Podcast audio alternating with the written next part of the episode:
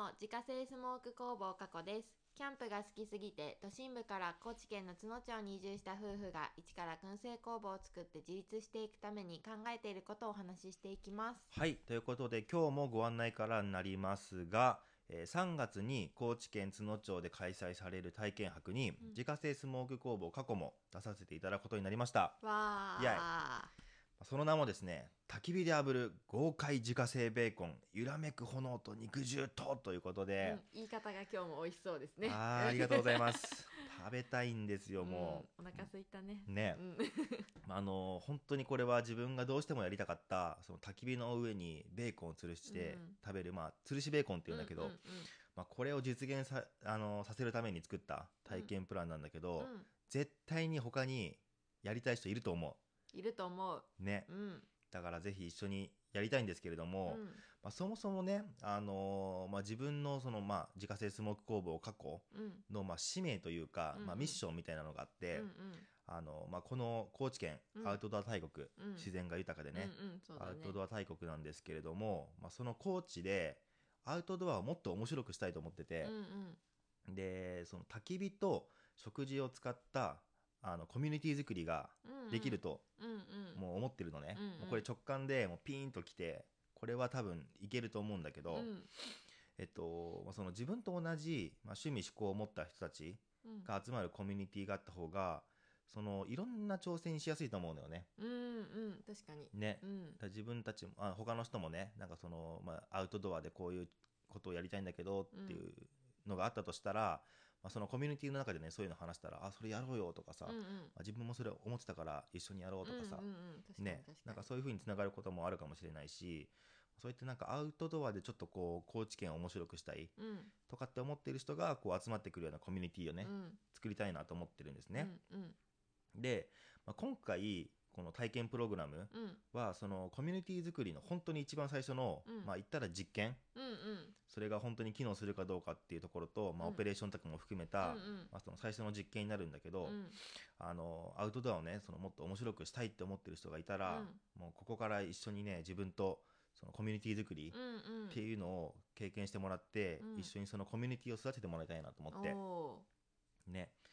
ということであの3月27日の土曜日ーうん。高知県の津野町にあるカワウソ自然公園というところで、うんうん。えー10時から12時で開催します。で、まあ、この体験博では、まあ、この日1日限り、うんうん。まあ、先着6名の募集となっていて、えっともうすでにちょこちょこ予約もいただいてますので、あの興味ある方はですあのぜひあの予約いただきたいと思うんですけれども、うん。予約はあの過去のインスタあの概要欄に貼ってますので、まあ、そこの方からですねあの体験の詳細確認していただいて、うん。えー DM で予約をお願いしたいと思います。はーい。はい。ということで、えーそんなこんなでここから本題になるんですけれども、はい。今日のテーマは、スモークナッツにリピーターがめちゃくちゃ多い理由を考えてみた。ということで、ちょっとお話ししたいんだけど、うん。あの今さ、まあ本当に商品1個しかないんだけど、うんうん。スモークナッツ。そうだね。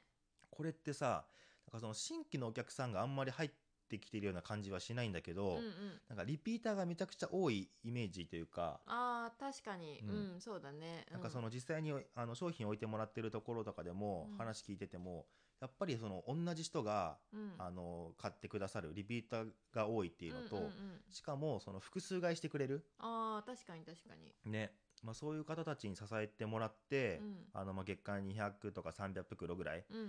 あの販売させてもらってるんですけど、うん。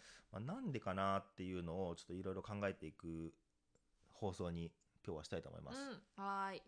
まあ、まずその分かりやすくねあのパン屋さんがうん。潰れないというか、まあ、パン屋さんって息長い、確かに。結構。うん。まあその理由からちょっとあの紐解いてみようかなと思うんだけど、うんうん。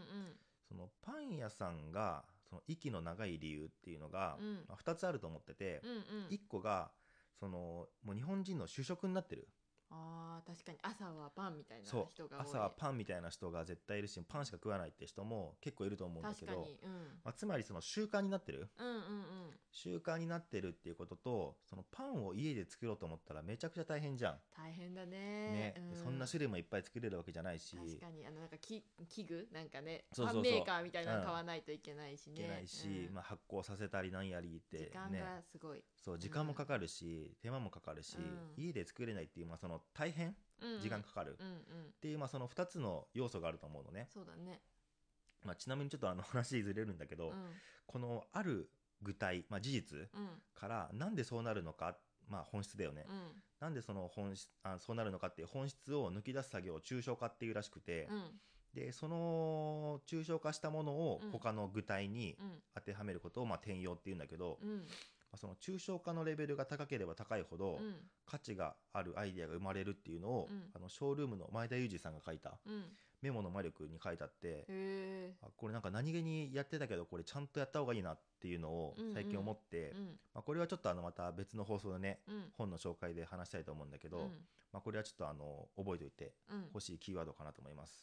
抽象化と転用ですね。うんうん。で、まあ、話を戻すと、うん。まあそのパン屋さんが息が長い理由を、まあ、抽象化すると、うん。まあ、習慣性があるっていうことと、まあ、家では難しいっていうことがうんうん。あるのね。でスモークナッツで言うと、うん。まあ、その習慣っていう部分で言えば高知県ってあのお酒を飲む習慣があるじゃん。ああうんうん。もう本当にあの老若男女うん。問わずもう本当にもうみんなすごい飲むじゃん。そうだね。すごい、ねすごいね。でその高知県って日本であの一番のその何お酒を飲む県うんうんうん。っていうのがもうデータで出てるから、その高知県の人っていうのはその飲酒が習慣になってるから、うん。そのお酒を飲む時に、まあ、つまむおつまみだよね、ああはいはい、まあ、多分そこでスモークナッツが買われてるんじゃないかなっていうのがうんうんうん。一つ予想としてあって、うんうん、でそのスモークナッツってまあ燻製しなきゃいけないから、うん。家でやるには大変じゃん。っそうだね。ていうところで、まあ、パン屋さんの、まあ、そういう中あの抽象化うんと、まあ、大体当てはまると。お確かにね、うんうん。でそれで言ってそもそもなんかスモークなんちゃらってつくとなんかちょっと美味しそうに感じない？あーわかる。スモークチーズとかなんかねコンビニとか置いてあると、ちょっとこう手に取っちゃうかも、ね、あん。うまそうってなるし、うんうん。やっぱなんかお酒のおつまみとかさコンビニとか行って探すとさ、なんかこうスモークなんちゃらっていうキーワードにちょっと惹かれてさ、うんうんうん。手に取っちゃうとこもあると思うのよ。確かにでそれもなんかいいなと思ってて、うんうん。まあ本当に最近コンビニとか行くとさ、確あの燻製風味のなんちゃらとかさ、かにスモークなんちゃらみたいな。うん。うんそれこそ今日ローソンとか行ったらねあなんかあった燻ね製ベーコンと、まあ、チーズのななんんかかポテなんかなんかもえっと餅うん。餅チーズみたいななんかわそんなのねかわかんなかったけどね。うん。なんかあったよね。でまあちょっと他のコンビニとか行ってもその燻製チーズ風味のポテトチップスとかなんかいろんなのあったよね。ー確かに。結構なんか意外と、うん。なんかそういう視点で見ると意外と多いんだよね。なんか結構置いてあるよね最ね。で、うん。その燻製イコールなんか美味しいっていうのが結構定着してきてるなっていうのがあって、うんその過去の燻製イコールその保存食のイメージうんうんっていうのはもうほぼ今ないと思ってるのね。うん、だってそ知らなかったもん、ね。うん、そうそうあなんか燻製が保存食だっていうことを知らなかった。ね。もともとうん。それもあってその燻製ってなんか美味しいよねっていうなんかそうん。の一般的なその認識うんっていうのが結構定着している。うん。うんでその燻製のブームっていうのが一般層にもだいぶこう定着しつつあるなっていうのがあって、うんうん、確かに。ね、まあ、それはすごくいい流れだから、うん。多分まあそれに乗ってるっていうのもあると思うんだけど、うんうん、まあ、あとそのいろんな燻製商品食べてみたじゃん2人で。ああそうだね。でその時に感じたのがあの燻製の香りをしっかり感じるものって意外とあんまないんだよね、そうだね。なんかうちらがその強いのに慣れてるからかもしれないんだけど、まあでもちょっと薄薄めかなって感じこれ本当に燻製してるのかなみたいなのも結構あるよね、うんうんうんでその過去のスモークナッツって強烈に香るから多分最初開けた瞬間結構うわってなると思うの。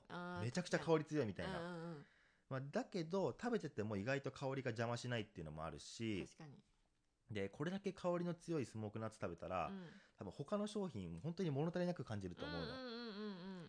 でなんかこれあのラーメン二郎とかもそうだと思うんだけどあれも量凄まじくてうん。一、回食べるともう本当に吐きそうなぐらいお腹いっぱいになって、うんうん。もう二度といらんわって思うけど、うん。なんかその中毒性があって、はい、もうちょっとまた行きたいわっつってまあ、リピートするんだよね。うん、それでハマったんでしょ？そう。ん。それでまあ大学時代あの本当に週4号ぐらいで食べてたんだけど、ねまあ本当になんかそれに近いものがあるなと思ってて、うんうん。このスモークナッツ、うんうん。らその、まあ、話ちょっと戻すけど、うんうん。その習慣に組み込まれることうん。っていうのとその家で作るには大変っていうところを抑えると、まあ、リピートを取れるよねっていうのが、うん。まあ、今回の気づきあーでもそうかもね確かに、うんうんうんということでございました。ということで、えー月間200から300袋販売しているスモークナッツの購入はウェブショップから購入が可能です。概要欄にショップページのリンクがありますのでご確認ください。また、インスタグラムでは商品を使ったレシピなども公開しておりますのでフォローお願いします。アカウントは概要欄からご確認ください。それではまた明日。バイバーイ